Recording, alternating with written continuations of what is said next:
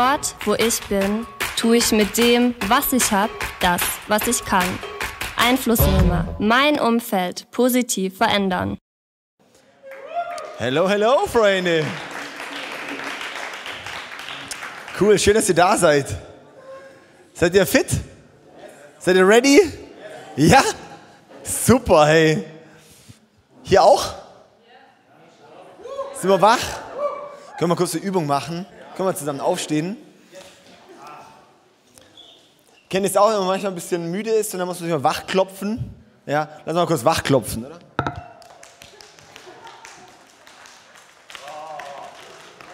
So, und jetzt klopfen wir mal ein bisschen so alle, ein bisschen Lethargie von uns runter, mal ein bisschen so. Steh auf, ey, komm jetzt hier. Also so, ein bisschen wach machen, mal dehnen. Oh, oh. So, und jetzt sind wir, sind wir ready.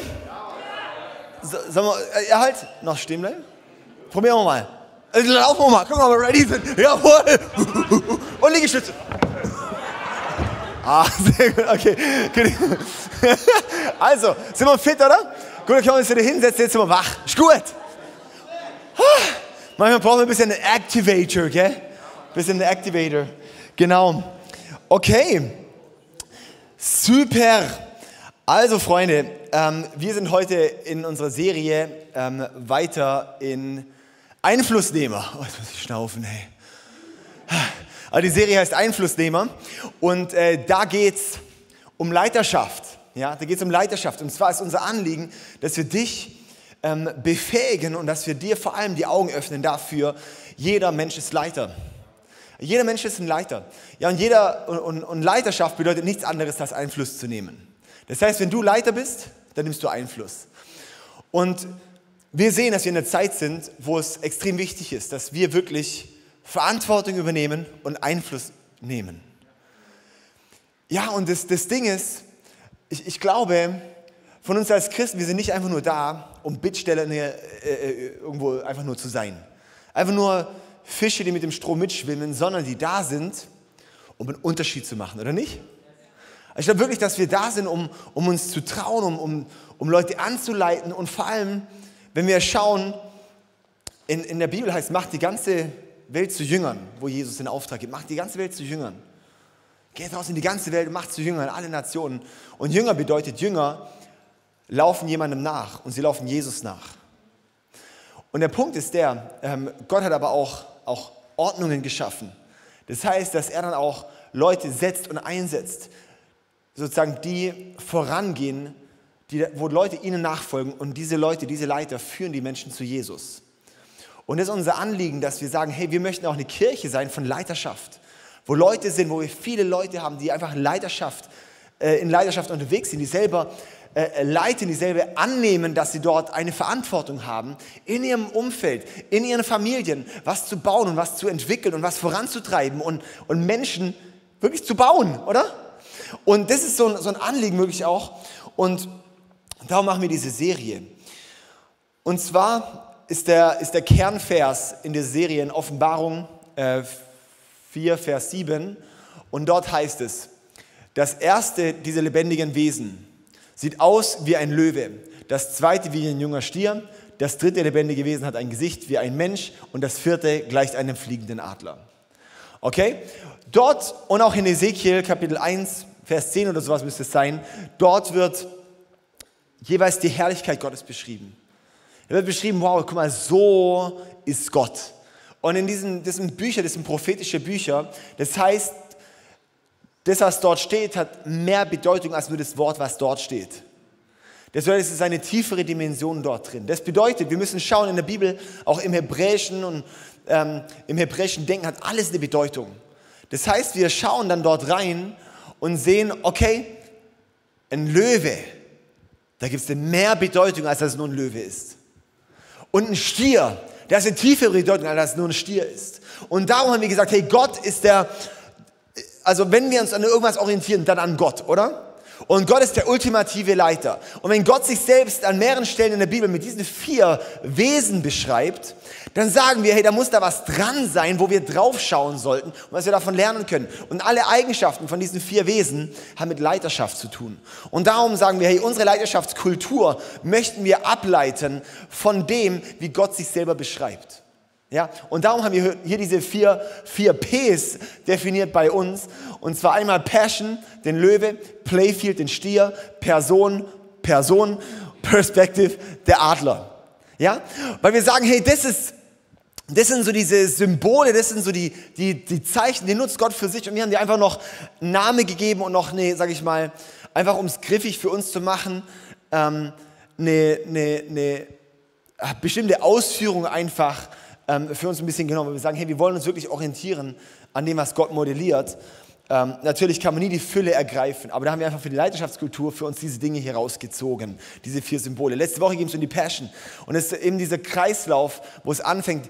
Es fängt immer an, wenn du ein Leiter bist, wenn du ein Verantwortungsträger bist, dann ist immer dein erster Punkt ist zu sehen, was ist das, was Gott in die Person gelegt hat. Und ist für uns als Christen allgemein, eigentlich jeder Christ ist eigentlich ein Einflussnehmer. Ja, für uns ist allen die Verantwortung zu schauen, was hat Gott in die Leute hineingelegt. Es ist wie so das zu erkennen, was die Berufung in den Leuten ist.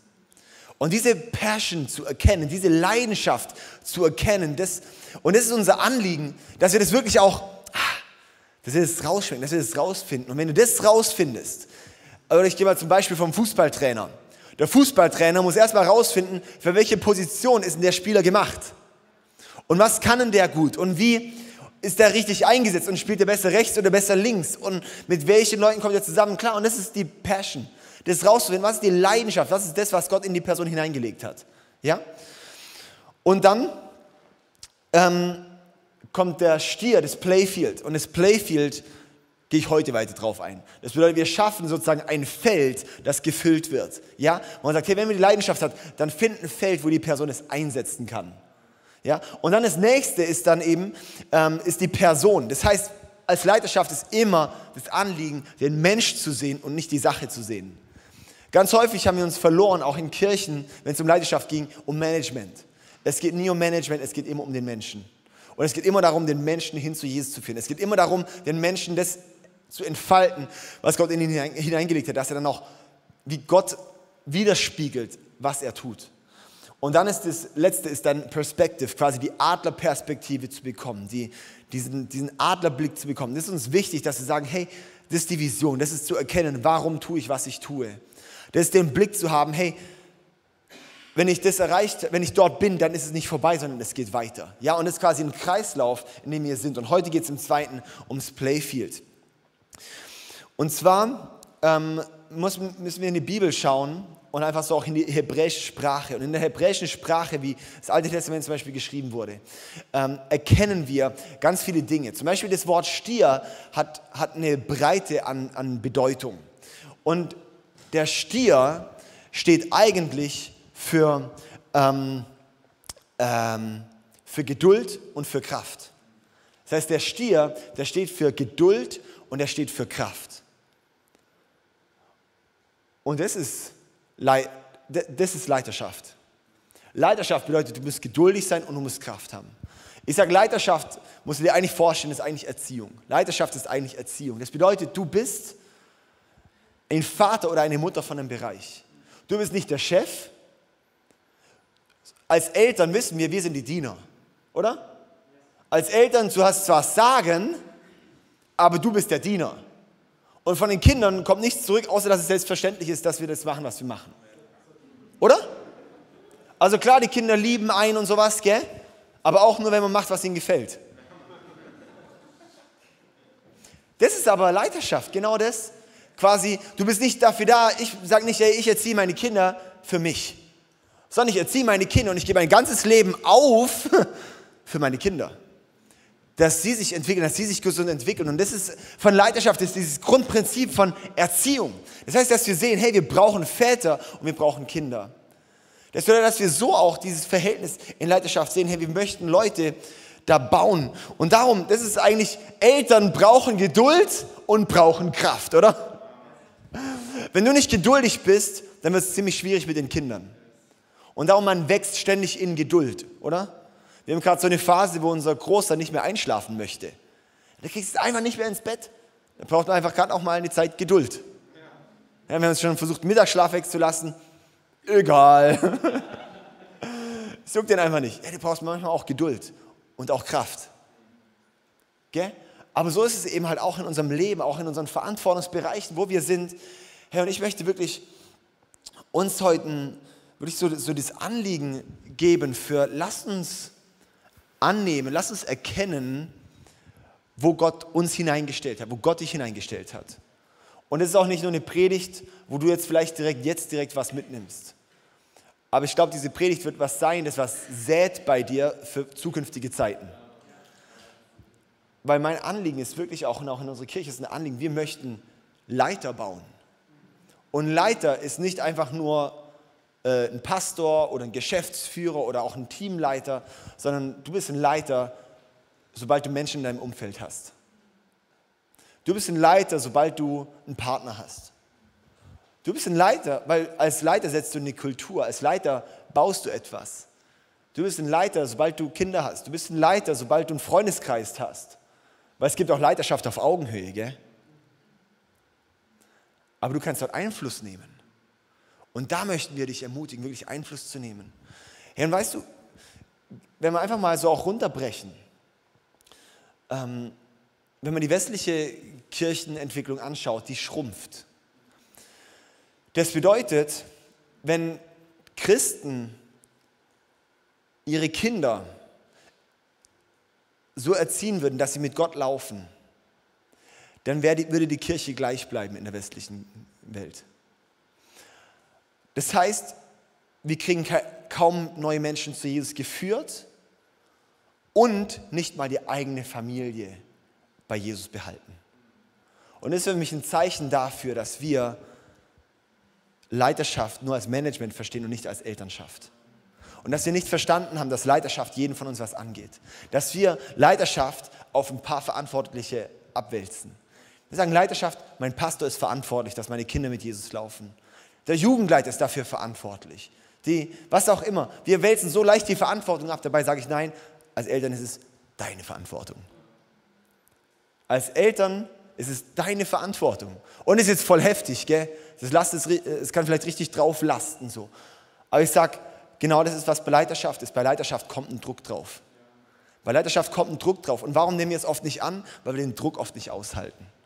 Wir gehen oft nicht in Leiterschaft, weil wir meistens den Druck nicht aushalten, der dort kommt. Und darum der Stier ist so krass, weil er braucht die Kraft und er braucht die Geduld. Der steht für Kraft und steht für Geduld. Du musst geduldig einfach weiterlaufen und weiterlaufen. Und du brauchst die Kraft, um durchzuhalten. Du brauchst die Kraft, wenn dann was auf dich drückt. Ich sage es immer, als Leiter bist du wie so ein Schirm, und alles, was auf die Leute, die in, dein, quasi in deiner Verantwortung stehen, auf die eintrifft, trifft das allererstes auf dich. Und genauso auch in der Familie, oder? Was, wenn die Kinder irgendwie was trifft, trifft es aber dich als Eltern genauso. Ja, und es ist dieser Punkt so von, von Kraft und von, ja, es braucht Kraft. Und jetzt ist der Punkt, jetzt könnte man so einen Stier nehmen und der ist geduldig oder der läuft dann weiter und läuft und weiter und macht da ganz mutig sein Ding. Und Kraft, der ist dann stark, oder? Der kann einen Pflug, aber wenn man jetzt zum Beispiel jetzt den, den Stier mit einem Pflug einfach nach Villingen in die Innenstadt setzen, dann würde der vielleicht ein bisschen die Steine da umgraben, aber es bringt einfach überhaupt nichts, oder? Also kann man machen, man kann es auch lassen. Oder? Lass es halt. Ja? Hey, und darum ist beim Stier so wichtig, mit der Geduld und mit der Kraft, dass man ihn ins richtige Feld setzt. Dass er die richtige Spielwiese hat, dass er im richtigen Ding ist. Und das ist eine Verantwortung als Leiter, zu sagen, hey, wo platziere ich die Leute? Auch in der Familie zu schauen, hey, wie funktionieren meine Kinder? Und was ist vielleicht ein Verantwortungsfeld, wo ich auch ihnen abgeben kann? Wo ich sagen kann, hey, und das ist was, wonach du schaust. Oder wo ich sage, hey, auf die Art und Weise behandle ich sie zum Beispiel. Oder? Oder na, sowas erkennen. Wo ist das Feld, wo die Person sich am besten entwickeln kann? Und es kann sein von einer Verantwortung, es kann auch sein einfach mit einem Umgang. dass so ein Feld schaffen. Das und darum ist es so, und, und da möchte ich einfach wirklich, da, wie soll ich sagen, dahin führen, dass wir diesen Blick bekommen, wie können wir Leute am, am richtigen Ort platzieren. Ähm,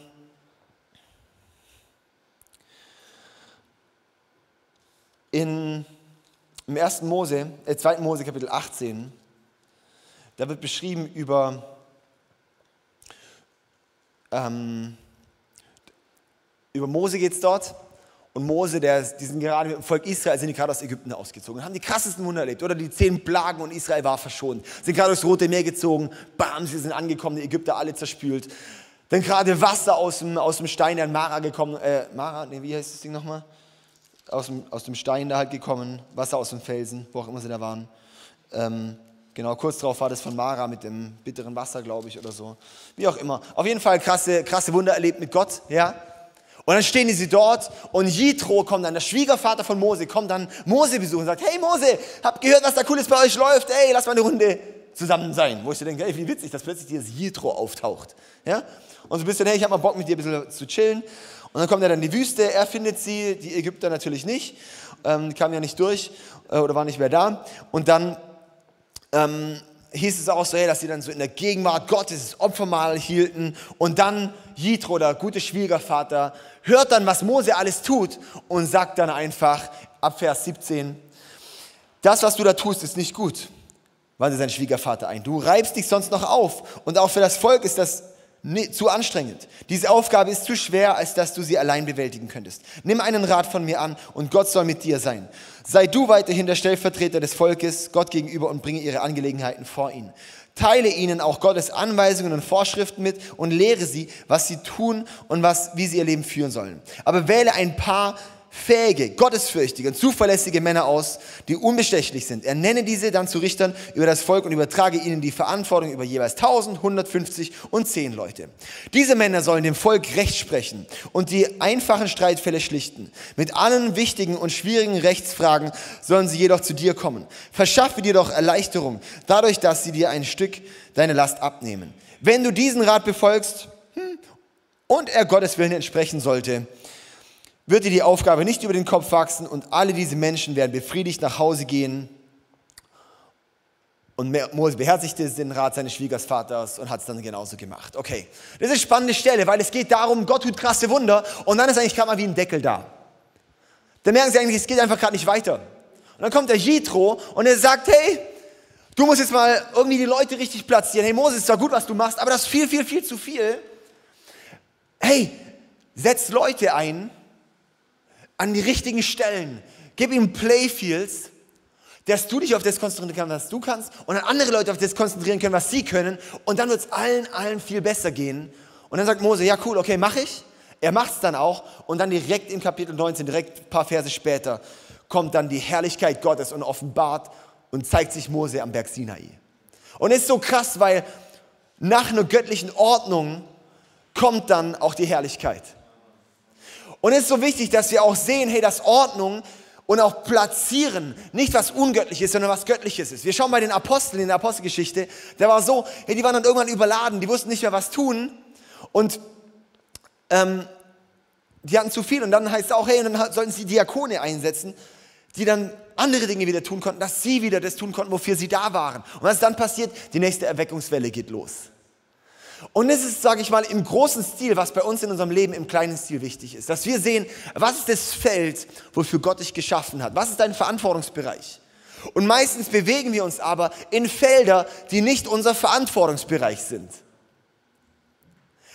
Und fragen uns, warum macht es mich so kaputt?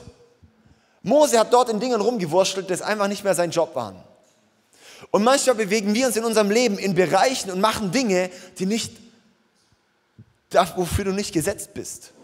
Es kann sein zu große Aufgaben, es kann sein zu detaillierte Aufgaben, was auch immer. Wir bewegen uns da manchmal drin und fragen uns, warum ist nicht Gottes Segen drauf? Und sag ich mal, das ist wie so, es gibt wie so göttliche Mandate und göttliche Ordnung, die Gott auch geschaffen hat.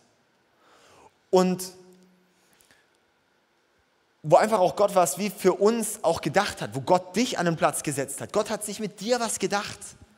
Gott hat sich mit dir was gedacht, wo du sein könntest. Und das Ding ist, wenn wir da nicht drin laufen, können wir auch nicht den Segen erwarten. Und der Basti, ähm, ähm, könntest du uns mal einfach ein paar Sätze teilen, einfach so zum Thema ähm, so von den Mandaten und Ordnungen?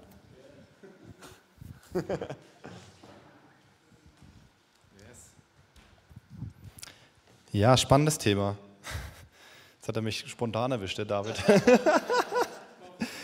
yes. Ähm, Ordnung und Mandate. Eines meiner Lieblingsthemen, warum?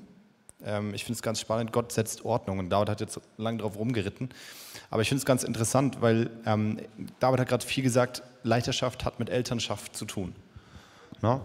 Und wenn wir in die Bibel schauen, dann ist die ganze Bibel ein Erziehungsbuch Gottes mit seinem Volk. Das heißt, wenn du von vorn bis hinten schaust, was ist Gottes Ziel, was ist Gottes Strategie, es sind zum einen Menschen, zum anderen ist es Familie. Gott schickt Abraham raus aus seinem Land und sagt, hey komm, ähm, ich schicke dich mit deiner Familie los, aus ihm wird eine Sippe, wird ein Stamm und dann entsteht daraus ein ganzes Volk und Gott ist auf der Suche nach einer Braut für seinen Sohn. Ne? Also die ganze Bibel durch, jeder, der sich ein bisschen auskennt, findet diese Hinweise überall.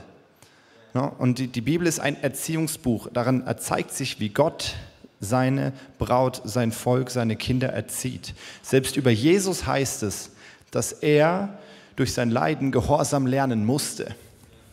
Ich finde es ganz spannend. Jesus kannte seinen Auftrag, er kannte seine Mission und er war als zwölfjähriger Junge, saß er im Tempel. Kennt, ihr alle kennt die Geschichte, die Eltern dackeln los nach Jerusalem und ähm, sind dafür ein Fest und dann fahren, gehen sie nach Hause, drei Tage später merken sie, oh, der Jesus ist nicht da. Auch immer ganz cool, wie, zeigt ein bisschen die Lockerheit der Eltern damals. Drei Tage, okay. Wenn meine Tochter drei Tage weg ist, dann kriege ich, glaube ich, ein Problem. Genau. Ähm, auf jeden Fall gehen sie zurück, finden Jesus im Tempel und er sagt, hey, ihr wisst doch, mein, ihr kennt doch meinen Auftrag. Ihr wisst, dass ich im Haus meines Vaters sein muss. Na, und dann denkt man, okay, gut, Jesus ist ja der Sohn Gottes, das heißt, er wird schon wissen, was er zu tun hat. Das heißt, die Eltern werden dann schon sagen, ja gut, dann bleib du mal da, wir gehen mal wieder zurück nach Jerusalem, äh, oder nee, nach Nazareth. So, und machen sie das? Nein. Bleibt Jesus im Tempel? Nein, er geht mit seinen Eltern zurück. Warum? Na, warum? Weiß nicht, wer sich die Frage schon mal gestellt hat, aber warum geht Jesus mit zurück? Weil es eine Ordnung gab. Na, es gab eine Ordnung. Josef und Maria waren seine Eltern. Das heißt, sie hatten Autorität über sein Leben, obwohl er Jesus, der Sohn Gottes war und ist. Aber da war eine Ordnung, die war gesetzt von Gott und der hat sich Gott selbst gebeugt. Das finde ich so krass. Gott selbst beugt sich seiner eigenen Ordnung und geht unter die Leiterschaft von Menschen. Krass, oder? So, das heißt, da ist eine Ordnung gesetzt und in 5. Mose 28 lesen wir, ähm, was es heißt, wenn man außerhalb dieser Ordnungen läuft.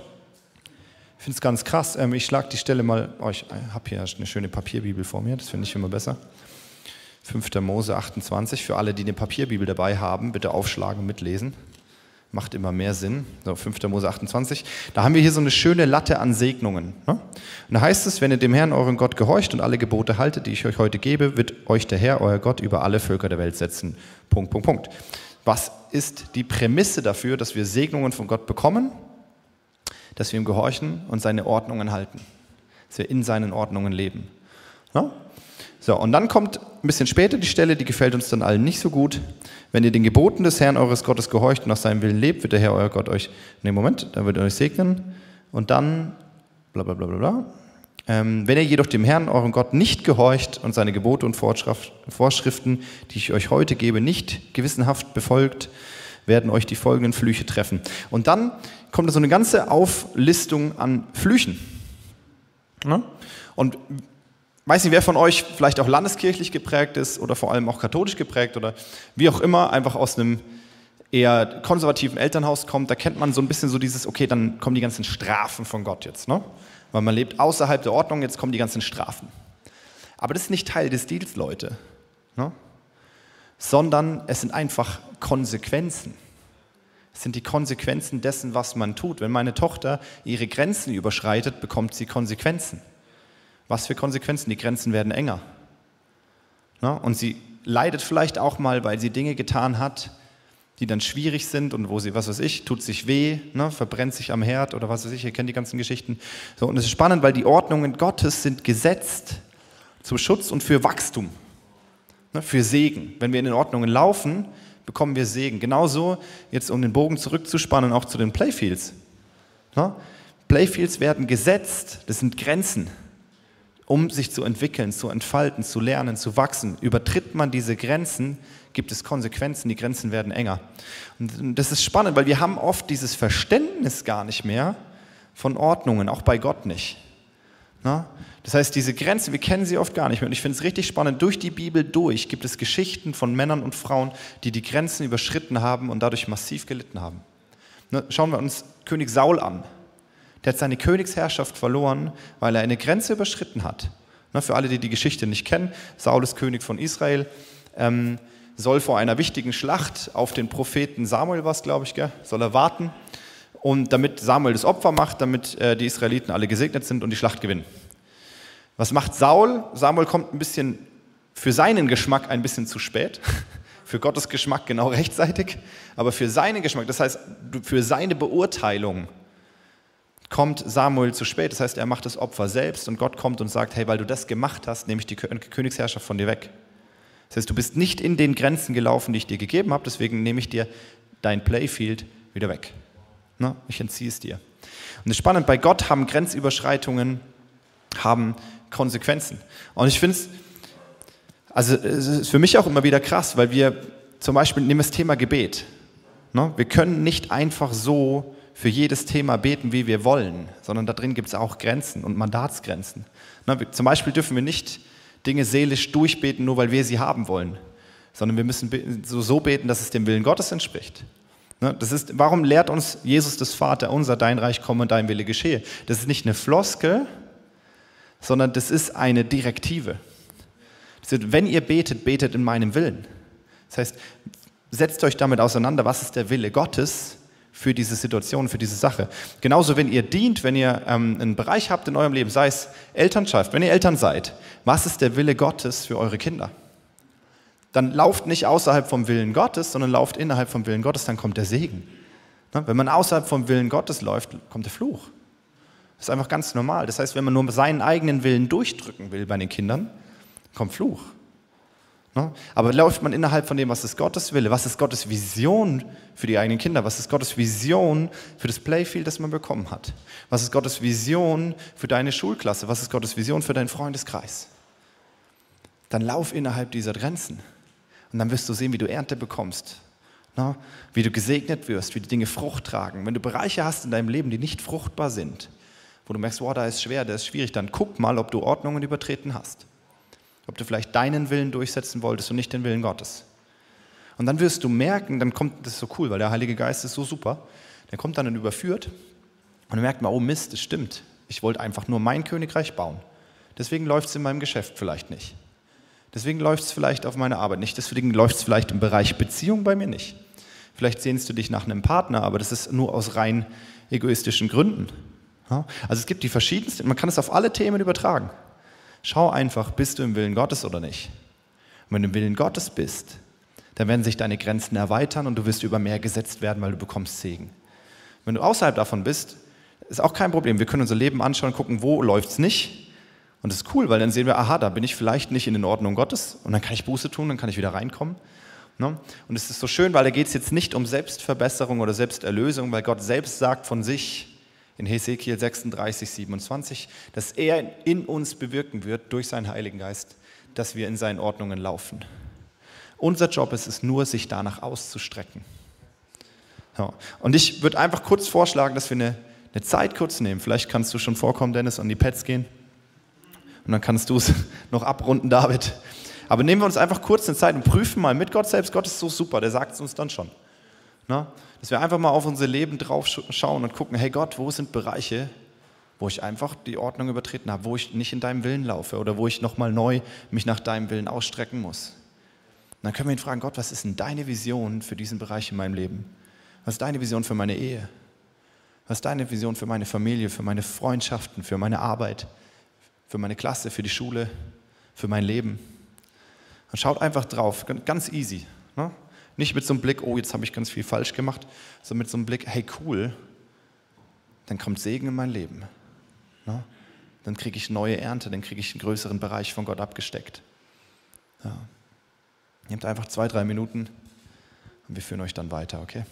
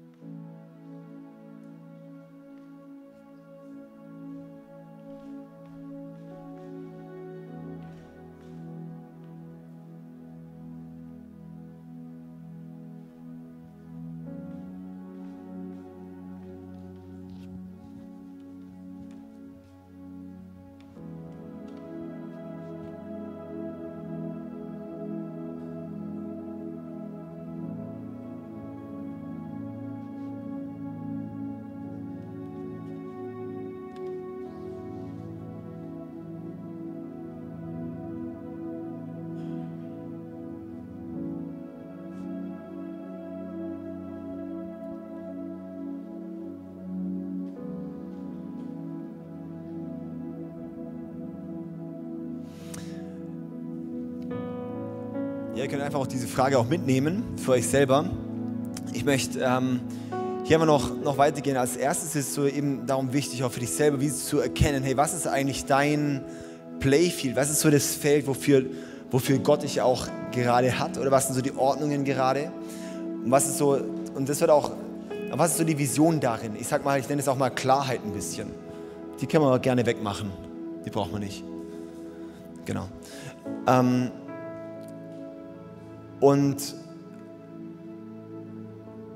dann ist eben, ich möchte das Thema aufzeichnen mit dem Playfield. Und zwar muss ich das eigentlich mal so vorstellen, das ist eigentlich wie, wenn wir sagen, das ist sozusagen dein, dein Playfield, oder? Und das ist sozusagen dein Feld, das ist da, da, da geht die Kraft und da geht die Geduld rein. Das ist das, sage ich mal, wenn du dich darin bewegst, dann bist du im Auftrag, den auch Gott für dich hat. Und das ist mega stark. Und dann ist eben cool, weil wenn du wachsen möchtest, bedeutet es ja, dass du eine Playfield-Erweiterung möchtest, oder? Dass eigentlich Gott wie auch das, das Feld erweitert, so dieses erweitere mein Gebiet, sage ich mal, oder? Und dass es dorthin kommt, ist ultra relevant, dass man anfängt, das Playfield, das du jetzt schon hier hast, dass du das wie aufteilst in neue, kleinere Felder und anfängst, Leute mit in das Feld von dir auch mit reinzunehmen. Und das ist eigentlich, so passiert Multiplikation. So passiert Multiplikation. Du musst dir vorstellen, Jesus zum Beispiel, oder Jesus hatte seinen Playfield hier auf dieser Erde. Und er hat dann seine Jünger mit reingenommen. Und sie sind einfach mit ihm mitgelaufen. Die waren einfach, sag ich mal, Teilnehmer in seiner Gruppe, in seinem Bereich, in seinem Playfield. Und dann irgendwann hat Jesus aber sie geschult und ausgebildet und hat gesagt, okay, was ich jetzt bisher alleine gemacht habe, das werdet ihr zwölf jetzt weiterführen. Und das ist dann, wo Jesus dann gegangen ist. Hat er, bis dorthin hat er hingearbeitet, dass er dieses Ding hier einfach aufgeteilt hat in verschiedene Felder. Und dass dann die Apostel dort reingesteppt sind und das ausfüllen konnten, das übernehmen konnten, das selber weiterbringen konnten. Die sind selber wieder gewachsen, haben selber wieder neue Leute reingeführt, sind dann selber gewachsen, haben dann wieder Leute rangeführt und so weiter und so fort. Und das ist das Prinzip von Leiterschaft und von Multiplikation, dass wir sehen, hey, wie kann ich Leute zu dem auch ranbilden, wo ich stehe und dass die mich überholen können. Darum hat Jesus auch gesagt, hey, ihr werdet dieselben Dinge tun wie ich und noch größere. Und das erste Ziel war erstmal dieselben Dinge zu tun wie Jesus und dann noch größere. Wir lesen bei Jesus nicht, dass sein Schatten andere geheilt hat, aber bei Petrus, sein Schatten hat andere geheilt. Ziemlich heftig, oder? Das heißt, da sind Leute rangeführt, die plötzlich mehr einnehmen, als Jesus selbst, als Jesus selbst eingenommen hat, hier auf dieser Erde. Und genau das ist so dieses Prinzip von, hey, lasst uns, und so, so wird am Ende die Welt verändert. Gell? Das, was Jesus dort angefangen hat, ist bis heute da. Und darum haben wir heute Milliarden von Christen auf dieser Erde. Warum? Weil Jesus angefangen hat mit zwölf Leuten. Und ich sehe, es ist, wir denken manchmal so, wen habe ich denn? Und Jesus war 30 Jahre lang auf dieser Erde und es war halt nichts los, gell? Wir lesen nicht, dass er mit seinen Homies angefangen hat, mit denen er schon 30 Jahre befreundet war, jetzt äh, auf, unterwegs zu sein. Nee, sondern er hat eigentlich bei Null angefangen. Und darum hat er auch gefastet und gebetet und hat gesagt, ey Gott, zeig mir die richtigen Leute. Er hat gebetet und Gott gefragt, hey, zeig mir wen. Und dann hat Gott ihm seine zwölf Jünger gehighlightet. Und Jesus hat wahrscheinlich auch gedacht, Gott will mich verarschen. Ja, ich meine, das waren jetzt nicht so die Heroes.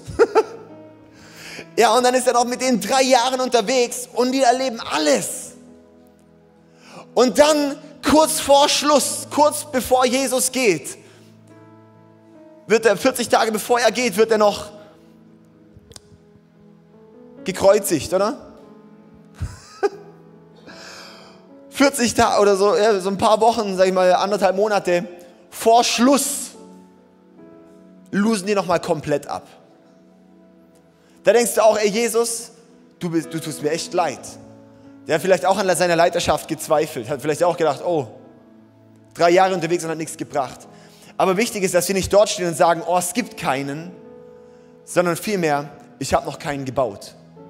Und es ist Haupt, Problem, das ich sehe bei Leiterschaft, dass wir auch dastehen, dass wir vielleicht auch gerne mal ganz praktisch runtergebrochen in deinen Bereichen, auch in deinen Verantwortungsbereichen, wo du bist, in dem, vielleicht sogar in der Kirche, in einem Team. Vielleicht leitest du ein Team und es ist immer dieses, hey, es gibt keinen. Wo ich sage, nee, das ist der falsche Satz. Der richtige Satz ist, ich habe ihn noch nicht gebaut. Der häufigste Satz ist, es gibt keinen. Der richtige Satz ist, ich habe ihn noch nicht gebaut.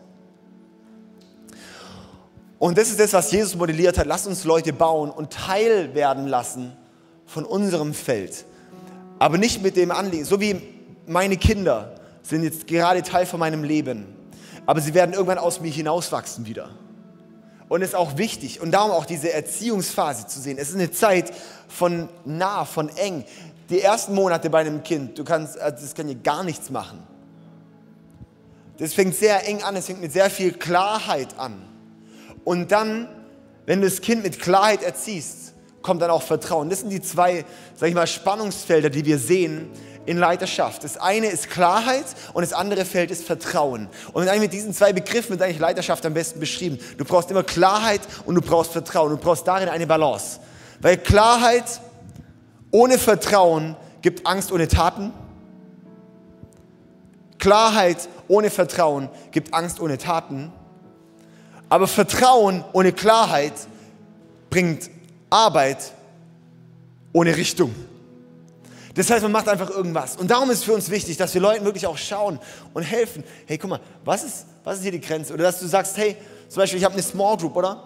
Und in meiner Small Group, da möchte ich Leute ausbilden. Ich sage immer, hey, schau in deiner Small Group immer, dass du Leute multiplizierst dass du Leute auch ranführst und zu sagen, hey, ich habe das Ziel, ich möchte, dass neue Small Group Leiter entstehen, natürlich. Und dann zu sagen, gut, dann teile ich meine Small Group auf in kleine Felder. Sagt, da gibt es die Snacks, Snacks Feld, ja, so Verpflegung. Da gibt es jemand, der liebt sowas. Ja, cool, dann führe ich den dort rein und gebe den das Playfield.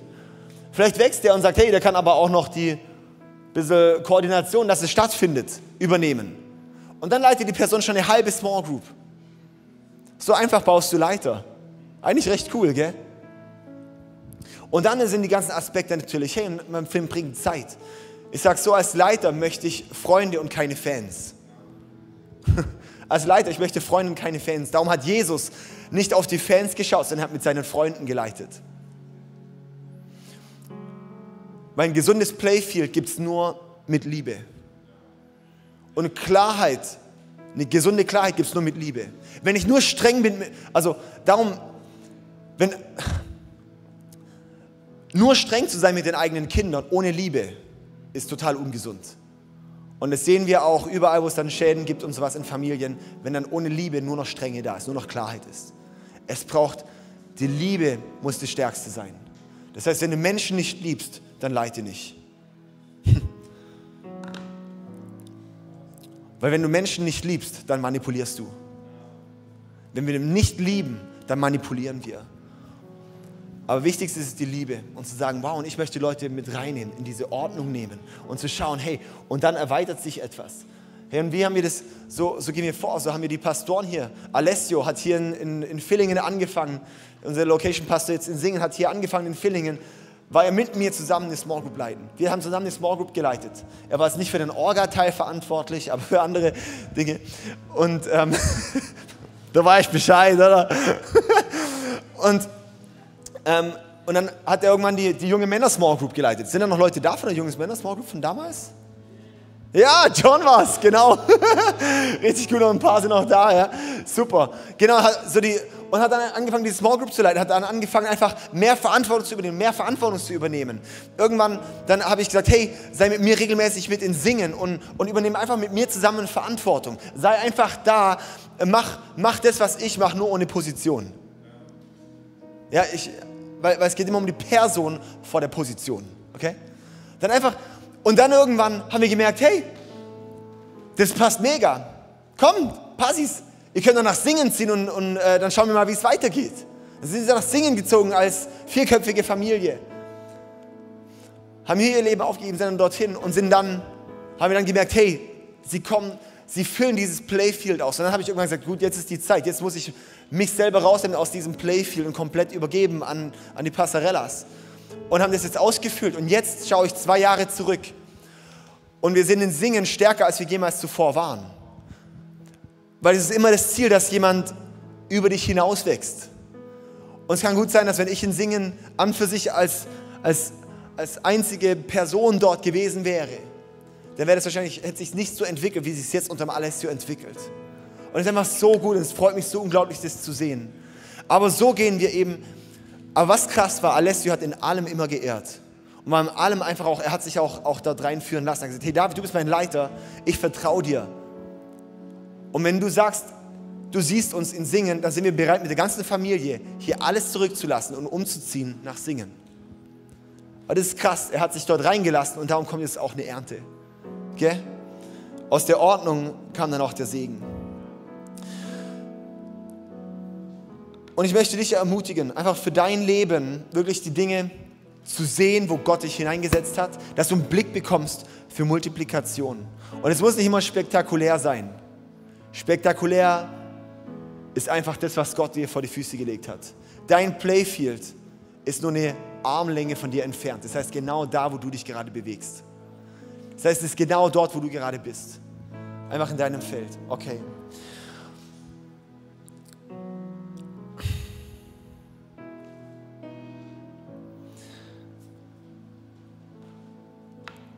Okay, ist gut. Und unser Anliegen, und da vielleicht einfach zu schließen mit Mose. Für mich ist da immer das Anliegen, warum reden wir über sowas? Weil ich sage, wir sind in der Zeit. Auch in unserer letzten Serie war das dieser Vers, oder? Die künftige Herrlichkeit des Hauses Gottes wird größer sein als die vergangene Herrlichkeit. Und da geht es nicht um die Kirche als Gebäude, sondern geht es um die Kirche als das Volk Gottes als die Menschen, die zu Gott gehören. Und diese Herrlichkeit, die wird größer sein als alles, was vorher war. Und das sehe ich und ich habe das vom inneren Auge, sehe ich schon, was Gott gerade macht. Und darum sage ich, wir wollen euch ready machen, Einfluss zu nehmen. Wir wollen euch ready machen, Verantwortung zu übernehmen.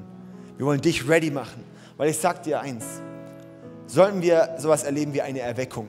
Stell dir vor, wir lesen in der Kirchengeschichte, gibt es viele, viele, viele solche Geschichten wo dann einfach nachts vorm Kirchengebäude, auf dem Kirchenplatz, war plötzlich der komplette Kirchenplatz voll. Und dann wurde der Pfarrer hergerufen. Hey Pfarrer, der ganze Platz ist voll von Menschen hier in diesem Dorf. Was machen die alle hier? Und dann hat er die einzelnen Leute gefragt und alle, heute Nacht habe ich geträumt und Gott ist mir im Traum begegnet und ich musste dann sofort in diese Kirche kommen. Und dann war plötzlich aus einem kleinen Dorfkirche waren dann tausende Menschen, die einfach von Gott berührt waren, plötzlich da standen. Ja, was denkst du, was mit den Leuten passiert? Der Pastor behirtet die alle. Nee, sicher nicht. Es musste dort Menschen geben, die ready waren für diese Leute. Was wäre, wenn hier in Villingen nächsten Sonntag 3000 Leute dastehen würden? Dann sage ich dir eins, dann wärst du die Person, die die Leute anleitet. Voll krass, oder?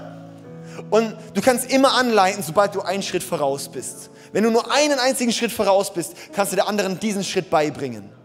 Aber dann hast du wieder jemand, der dir wieder einen Schritt voraus bist, dem du wieder nachgehen kannst. Und das möchte ich einladen für und ich möchte dich wirklich deine Augen öffnen dafür. Hey, wie kannst du ready sein? Wie kannst du ready gemacht werden? Okay? Gut, Jesus, ich danke dir so vielmals für deine Gegenwart, Herr, und wir sehen uns nach deiner Herrlichkeit, wie bei Mose, wo dann nach der Ordnung die Herrlichkeit kam.